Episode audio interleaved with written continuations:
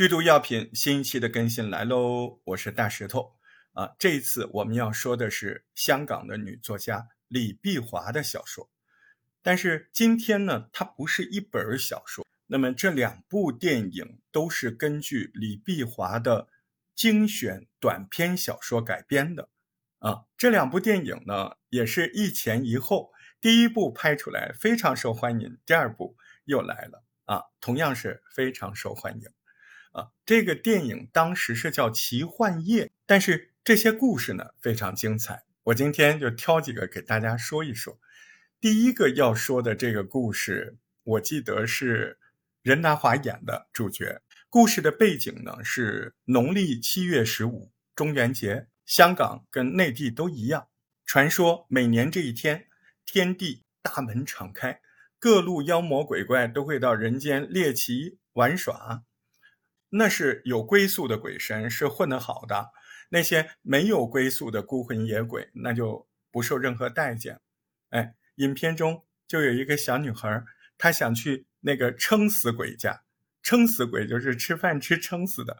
哎，这个小女孩可怜巴拉的在那个撑死鬼家门口想混口饭吃，也混不着，嘟就被赶走了。这个男主角呢叫华叔啊，三四十岁。反正一直是个老光棍，他住在一间不到两平方米、很小的这样的房子。这样的房子，香港人笑称叫“棺材房”。两平方米，那真的跟棺材差不多。除了睡觉还能干啥？那也算不错的啦。虽然生活过得落魄，好歹在香港他还有个巴掌大的棺材房，那也比很多人要强。这个华叔呢，在狭小的房间里面，除了睡觉这个床之外，他还收留了很多没人要的旧玩具，哎，他不知道是什么原因，他总觉得，哎，这些玩具也不是太旧啊，扔了也挺可惜的，就把它放在家里。但是他不知道，这些玩具已经被一些灵魂给寄托上去了。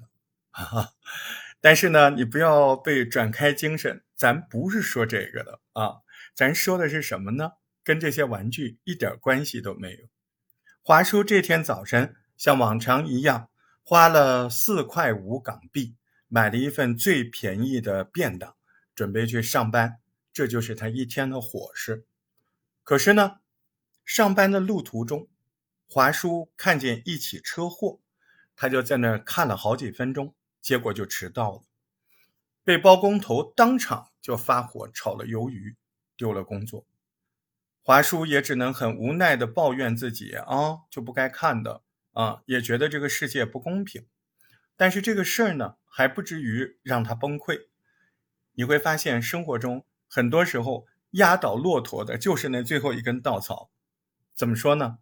第二天早晨，华叔又去那儿买便当，但是最便宜的四块五港币的便当已经涨到六块五。这随便一涨就是两块钱，你本身才四块多钱的东西，就这两块钱，让这个华叔觉得他太老实了。这么老老实实、安安分分的做人，他怎么能过得好呢？他开始抱怨现实的残酷，他心里也开始有脏东西钻出来了。当然，他还是想在报纸上找份正经工作，比如看大门、烧锅炉都可以。但是看报纸的时候，他看到一个信息，有人重金赎回骨灰盒，什么意思？哦，骨灰盒放在那个供的地方不见了。哎，看来这是个发财的道路。华叔灵机一动，他晚上就带着工具找到一所豪华的墓地，他认真挑选了三个看起来，嗯，这个身份挺好，这个骨灰盒也挺贵嘛。他还留下了联系方式，他就把骨灰盒抱走了。华叔也知道这种事儿有点缺德，所以他内心呢还是有点不干净。他回来干嘛呢？他就照着那个古书上有那个符咒，哎，他也不懂，反正他就像描红一样，用红墨水在自己那个钉锤铁锤子上画了一个符咒啊。说来也巧，画完这个符咒。他就收到第一个电话，哎，没想到这个电话当中，人家说骨灰盒我们不要了，你拿走吧啊！你还指望我们给你钱？我们巴不得你拿走拿走好了，哎，我们也不用每年去祭拜了。这把华叔给气的呀，直接就把骨灰盒倒进这个抽水马桶里给冲了。他不知道，他把这个骨灰倒进马桶里冲走是没关系，但是空下来这个骨灰坛，这可就捅了马蜂窝了。为什么？这是个房子呀。明白吗？哎，骨灰走了，那可是有数不尽的孤魂野鬼都想住进这个空闲的骨灰坛呢。一到这个午夜的时分，华叔家外面就聚集了大量的鬼魂。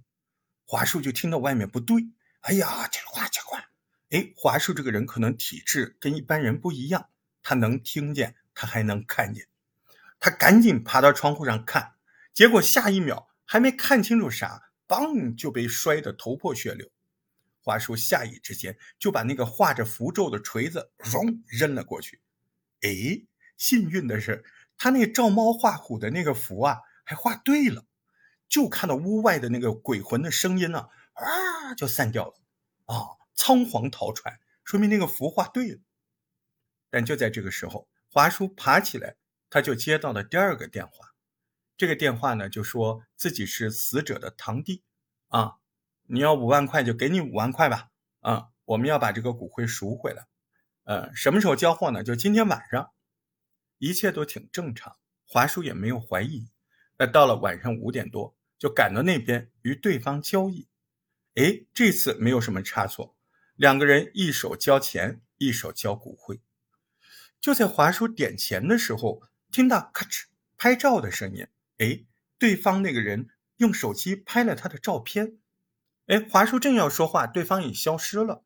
他赶紧到楼梯间去看，结果呢，从那个楼梯的缝隙中看到那个男的一脸诡异的从楼下看着他。这个脸怎么这么熟呢？哎，在哪见过这个人？不得了！华叔想起来，这个人怎么长得特别像墓碑上那个照片呢？华叔慌，这是碰上脏东西了吗？没错，这个男的就是那个鬼。几天前，男的在开车的路上玩手机，一分神，被迎面撞来的货车给撞死了，车毁人亡。那天早晨，有个人上班看这场车祸，结果把工作丢了。那个人不就是华叔吗？这个人撞死之后呢，他老婆伤心欲绝，她相信自己老公不会抛下自己。她干了一件什么事儿呢？她在骨灰盒里放了一部手机。她说：“老公，我希望你可以打电话给我，哪怕发个短信。”而这天晚上，这个女的电话真的响，她死去的老公给她留言，让她明天去墓地去一趟。与此同时，另一边的华叔在家里也慌了，为什么？他一回家，他就发现那个男的给他的五万块全部都是冥币，都是假币，就是烧给死人的钱。这一下真的是见鬼了！华叔手忙脚乱地将那些冥币放在痰盂里烧掉。惊慌失措的华叔丝毫没有注意到痰盂里的火星溅出来。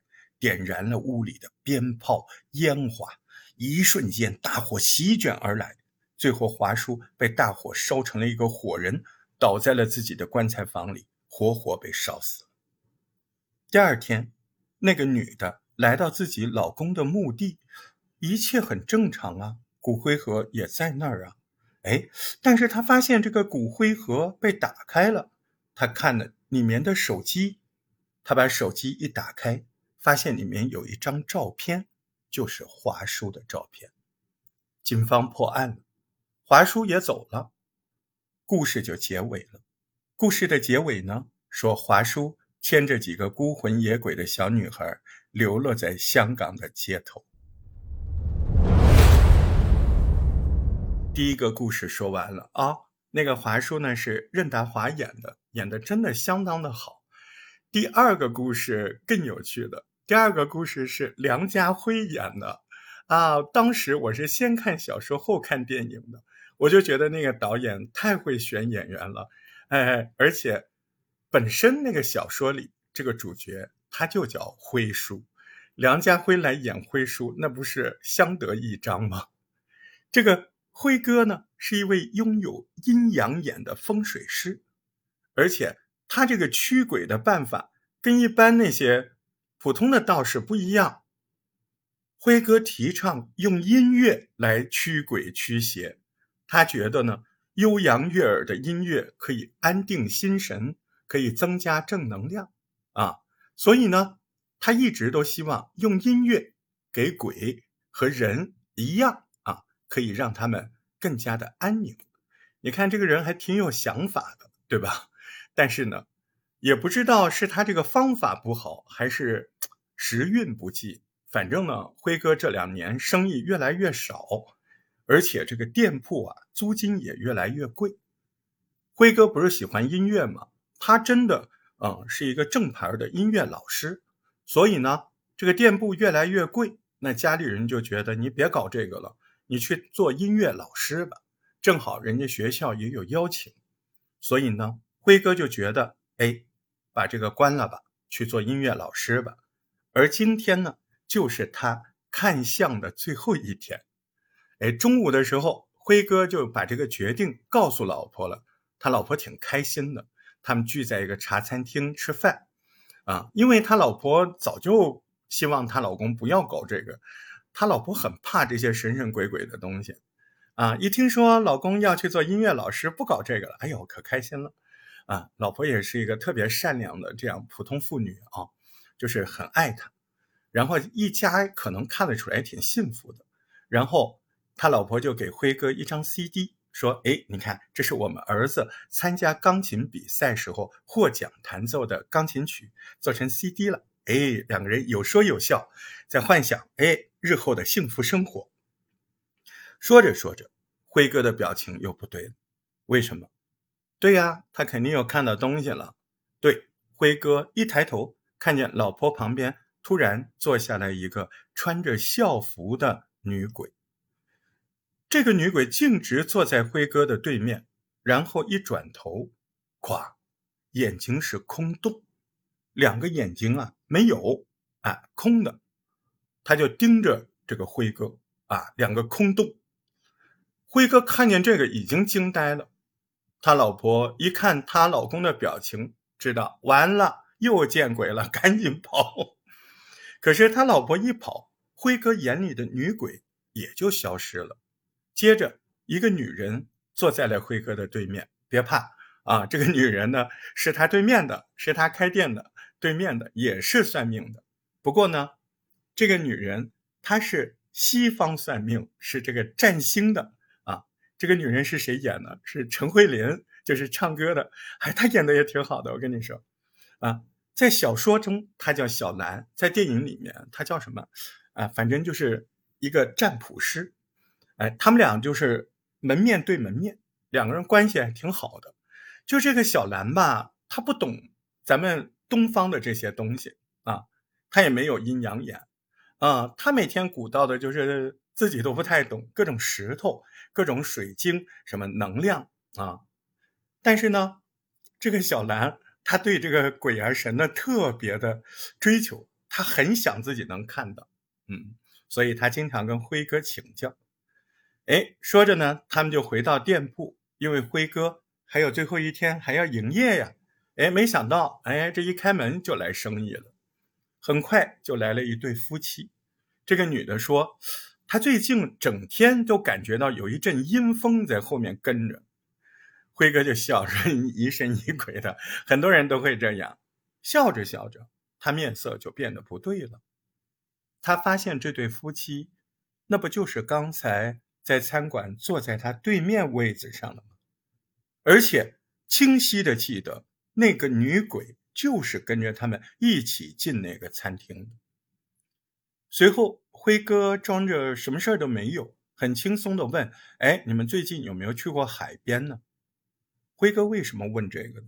因为他清楚的记得那个女鬼的腿上沾满了很多黑色的泥沙，而且刚才这对夫妻进他店的时候，他闻到了浓烈的海水的味道。这个女的说：“没有啊，啊，我我没有，最近没去过海边。”那个男的说：“我我是跟游泳有关系啊，我是一个学校的游泳队的教练，但是我也没去过海边，很久都没去过了。嗯，我天天游泳，啊，天天下水，但是没去过海边。”辉哥顿时觉得事情有点复杂，啊，而且觉得这个事儿不是一天两天就可以解决的。今天是他最后一天了，啊，所以他就把这个夫妻介绍到了隔壁那个小兰那儿。有生意嘛，对吧？大家都是朋友，而且小兰也挺认真的。刚把那对夫妻介绍到对面去，辉哥回到店里，店里又来了个女学生。这个女学生她的左手哎紧紧的握着，好像手里握着什么不可告人的秘密一样。然后那个女孩说：“听好了。”那个女孩说自己是学校游泳队的。来这里是找他看姻缘。这个时候，辉哥发现自己桌上那个罗盘啊，你知道的，算命的人都有那个罗盘啊，那个罗盘就呜呜呜不停的转动。辉哥起初还没有在意啊，说：“那我来给你看看手相吧。左手是先天，右手是后天。辉哥一般习惯先看左手，可是说到这儿啊，要伸出手，女孩子有些紧张，她不愿意。”他说：“那那不看手相了，非要看左手的话就不看了，还没有其他办法。”辉哥就问：“那你的生辰八字？”啊，女孩就说了她的生辰八字，辉哥就查了起来。其实辉哥一边查，低着头，他在调整情绪。啊，他一边询问女孩和她男朋友的姓名。女孩说自己叫陈小婷，男的姓张。辉哥一听就不对了呀，因为刚刚那对夫妻男的不就姓张吗？而且是游泳队教练，这个是嗯，对不对？这其中显然藏着什么猫腻。辉哥就问你最近跟你男朋友的情况怎么样呢？一提这个，女孩脸马上就不高兴了，马上就发火了，说你问那么多干嘛？然后把那个。辉哥店里的门咣当一下带了就出去了。他一走，哎，那个罗盘就停下来不转了。辉哥再起身一看，不得了，刚才那女孩坐过的椅子上残留着大量的泥沙。就在这个同时，咣当一声，可能惊了隔壁的小兰，因为小兰正在送那对夫妻，她也看到了这个女孩。这个女孩好像对小兰有点害怕。这时，那对夫妻不是刚刚在对面占卜完要离开吗？在等小兰回头的时候，这个女孩已经消失不见了。辉哥赶紧叫：“小兰，你过来，你过来，把刚刚事情都一告诉他。”小兰不怕，她不怕，她还挺兴奋的，她很开心，觉得自己能见到鬼。随后呢，他们两个人决定，哎，要一起调查这个事儿。很快，他们就查到。这个女孩身上穿的校服和夫妻那个张先生是一个学校的，而且最近香港的海平面上发现了一具浮尸，不仅全身腐烂，眼睛被鱼叼走了。有悼念他的同学呢，就在 Facebook 上发了一张照片，这个死者有名字，就叫陈小婷。还有更惊人的消息。说是这个陈小婷死的时候已经怀了三个月的身孕。辉哥马上想到，刚才那个张太太也有身孕，看样子已经八九个月了。瞬间，他马上就反应过来了，那个女孩的目标是张太太肚子里的孩子。所以他们俩赶紧联系那个打电话啊，正在学校上课的张先生，就跟他说：“我们是什么什么人啊？”你这个事儿我们算出来啊，你怎么样？张先生也知道对方说的是真的，他不敢隐瞒。张先生承认了，真的自己和学生陈小婷有过这一段不为人知的恋情。对，确实不是张先生主动的，是这个女的主动的。这个学生觉得自己体育老师帅，自己去勾引的。但是呢，他也确实不知道张先生结过婚，还有小孩。结果呢，第二次他再去找张先生，张先生就告诉他，就是我是结过婚的，我我老婆马上都生小孩了。这个女孩无法接受，才跳海自杀的。这个事儿吧，你说，嗯，道德上的谴责肯定你要有，对不对？但是他们顾不及这些事儿啊，啊，为什么？张先生在学校上课，他家里不就他老婆一个人吗？那个女鬼，对吧？一定会趁机的嘛。想到这儿，小兰和辉哥赶紧收东西啊，赶紧去那个张太太家。另一边。张先生在学校也不上课了，赶紧回家去。可是就是他们赶得这么急，也是很奇怪啊。平常回家一会儿就回家了，这下午出发，这都晚上了，怎么车还没开到？就在这个时候，张太太家里已经发生了怪事儿。张太太发现这个地面上怎么凭空出现了一双泥脚印儿？而且，这个屋子味道不对，整个的屋子散发出一股臭鱼的味道。对，陈小婷已经来了。辉哥他们终于赶到，天都快黑了，但是屋子的房门就是被女鬼控制了，怎么都打不开。哎，叫那个张太太也没人回应，哎，叫陈小婷也没人回应，门就打不开，踢也踢不开，撞也撞不开。这时候。辉哥就想起来女孩紧握的左手，他觉得是不是问题在这儿？他就问那个张先生，他为什么老是握着左手？那个教练说：“我也不知道。”哎，他真不知道。没办法，他们只能再试试啊。辉哥就趴在门上，连哄带骗的说：“我那边有一张 CD 啊，就是他他儿子的 CD 嘛，他老婆不是给他说被张先生错拿回来了啊。”我进去把我自己儿子的唱片拿走，我就走。哎，那陈小婷还就同意了。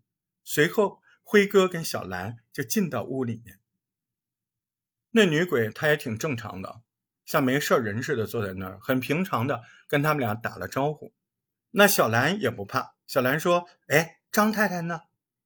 女孩很平静的说：“大人没事儿，孩子怎么样，我就不知道了。”辉哥一看这个样子，赶紧开始和他搭话，哎，就劝他说他想开一点儿，早点上路，早点投胎。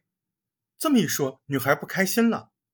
女孩说：“我永远都不会走，我就要待这儿。”辉哥这时候看着女孩紧握的左手，哎，他知道今天不能善良了，他啪一把抓住女孩，把这个手使劲掰了开。哎呦，手上是刻的那个 L O V E。love 爱刻的用刀刻的都烂掉了。原来女孩一直放不下，就是张先生啊，她就是爱这个男的。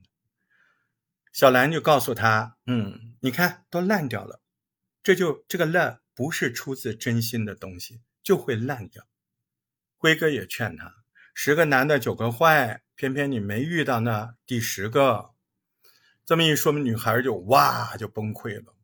不过他也想通了啊！就在这个时候，屋里面的天花板就化成了大海，女孩的灵魂回到了大海。辉哥就功德圆满，关掉了店铺啊！这天晚上，他就和自己老婆孩子一起在餐厅吃饭。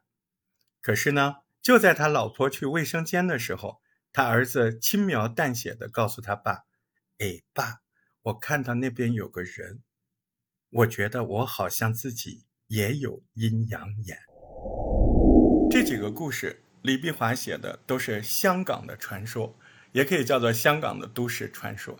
特别是下面这个故事更生动，我觉得特别有趣。嗯，你看很多香港的电影里面都会打小人儿啊，这个东西挺好玩的啊。这是一种流行在香港、澳门，反正粤港地区民间都会搞这个东西。哎，拿个鞋砸那个纸条，通常他们会在什么时候干呢？就是二十四节气当中惊蛰，啊，因为惊蛰在广东那边叫做白虎日，这天很凶的，人们就会借着这天的凶气儿，委托神婆专门的那种神婆，就拿那种鞋底打击小人儿那个纸片，希望借这个动作来驱逐、打击身边的小人儿。啊，这个故事的主角朱婆婆就是这样一个专职神婆啊，专打小人几十年，对吧？哎，她经常每年到这个时候就来香港最著名的啊这个打小人集散地，这里都是摆摊子的。这个地方叫鹅颈桥，鹅的脖子啊，鹅颈桥这个地方确实就是香港啊这个打小人摊子摆的最多的地方啊。你看，人家朱婆婆价钱很公道啊，公价五十，全套三百港币，嗯，而且今年她的生意格外火，特别好。有一位富太太刚刚又要了全套，啊，一边打着打着，那个富太太还气不过的，一把夺过来啊，朱朱婆婆手里那个啊，这个自己打，为什么？她要抢走她老公的狐狸精，还要抢走她儿子的儿媳，她要弄死他们。然后他给照片，对啊，这狐狸精的照片，他的儿媳妇的照片，嗯，他觉得他两个最深爱的男人都被人家搞走了，他要打，嗯，打完之后，朱婆婆还把这个照片放在蜡烛上点燃，一边点一边挥动着手里燃烧的照片，嘴里还念念有词。就在朱婆婆准备烧掉那个小三儿的最后一张照片，富太太说别，她要把这张照片拿回去。她说：“我要把它放在土地公香案下面，我压够它一年，我再拿出来烧。”朱婆婆觉得：“嗯，你还真懂，你真狠，你这个布局真厉害啊！”富太太在付钱的时候问朱婆婆：“这灵不灵啊？”朱婆婆说：“我们这儿不灵，那就没有地方灵了。我们鹅颈桥已经有几千年的历史了，包打包灵呐。”富太太一走，朱婆婆。她马上就抓起一把米往天上一撒，这什么意思？朱婆婆这个真懂，她是职业的，对吧？她呢这个做法呢，就是避免呢那些客人的怨气搞到他们这些人身上啊。每个客人走之后，他要撒一把米，哎，把那些小人的怨气给驱散掉，要不然万一沾惹到自己身上就不好了。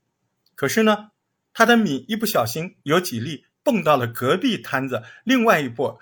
另外一个神婆的摊子上，那神婆马上就不开心了，马上就跟朱婆婆吵起来了啊！两个这个叭叭叭叭叭叭，哎呀，那个广东话骂起来也很带劲的，而而且你看都是做神婆的，那嘴巴都很厉害的，对不对？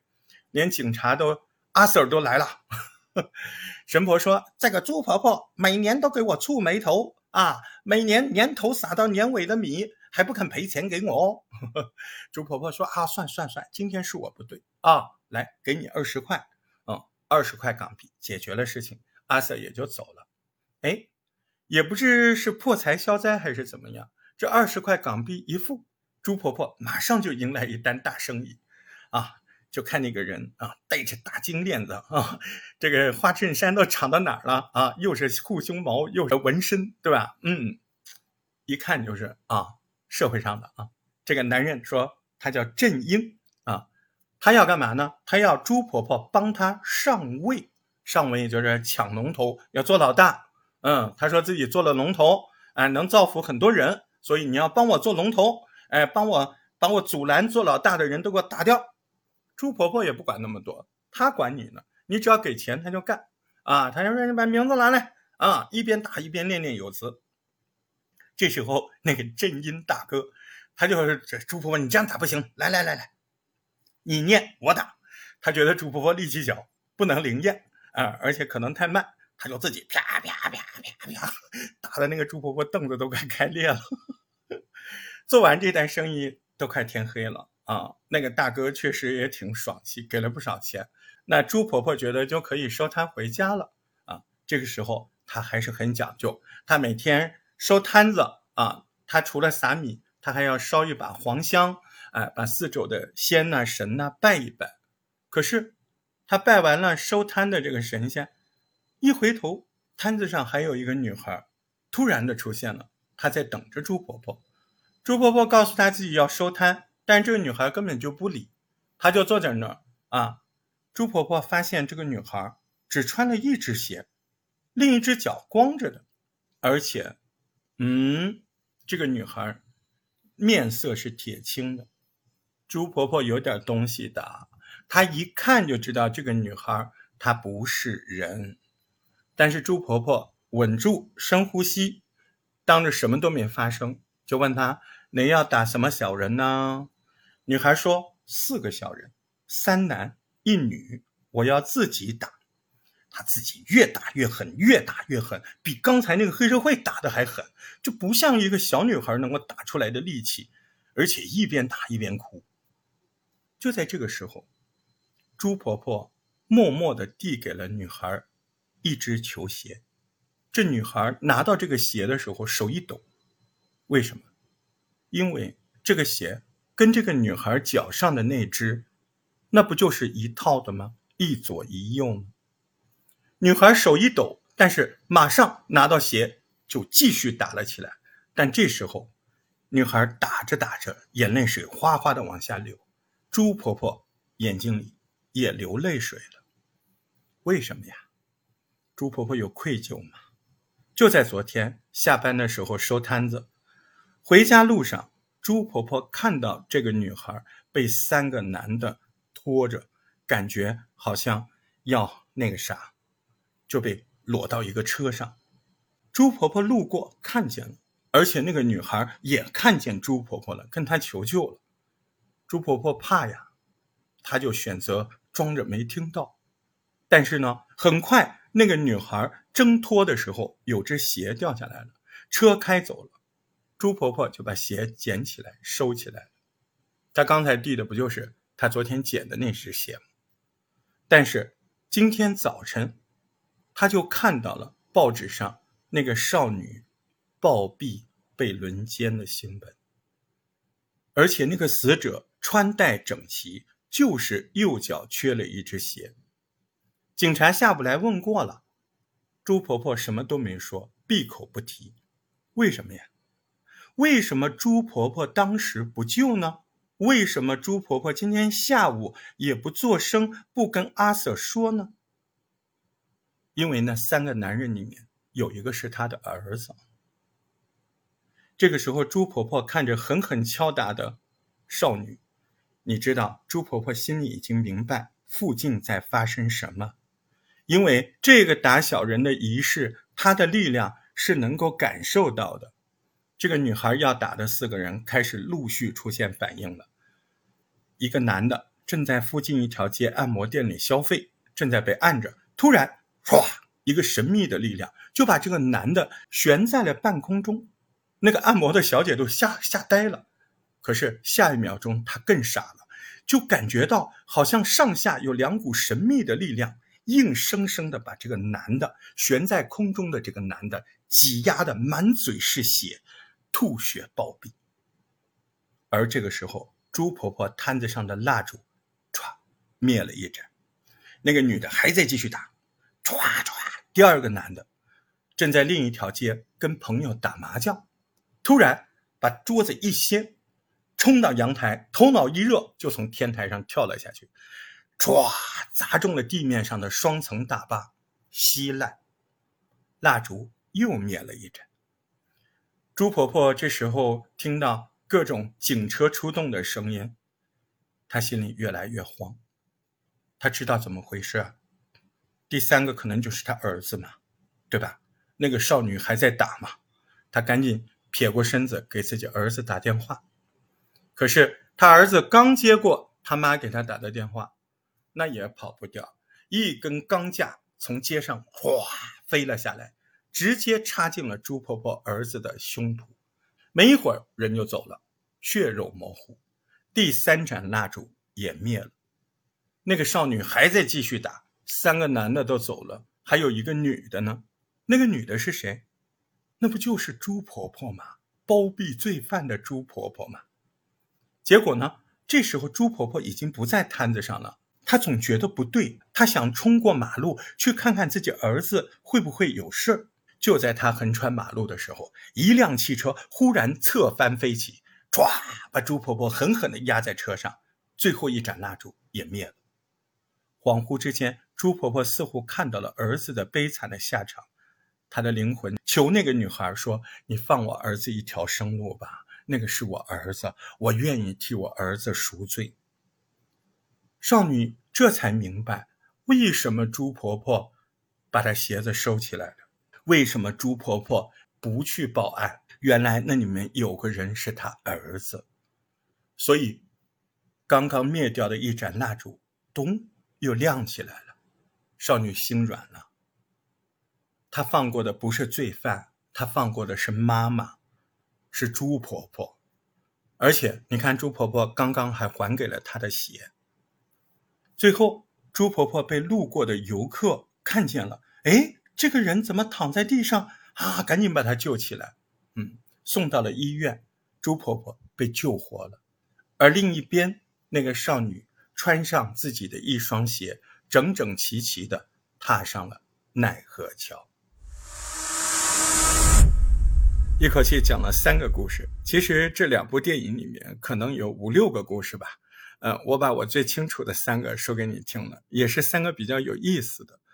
呃，在这边呢，我们也期待，如果你喜欢这些故事，那我们也可以下一次再多讲一些关于这些啊鬼鬼怪怪的、神神奇奇的。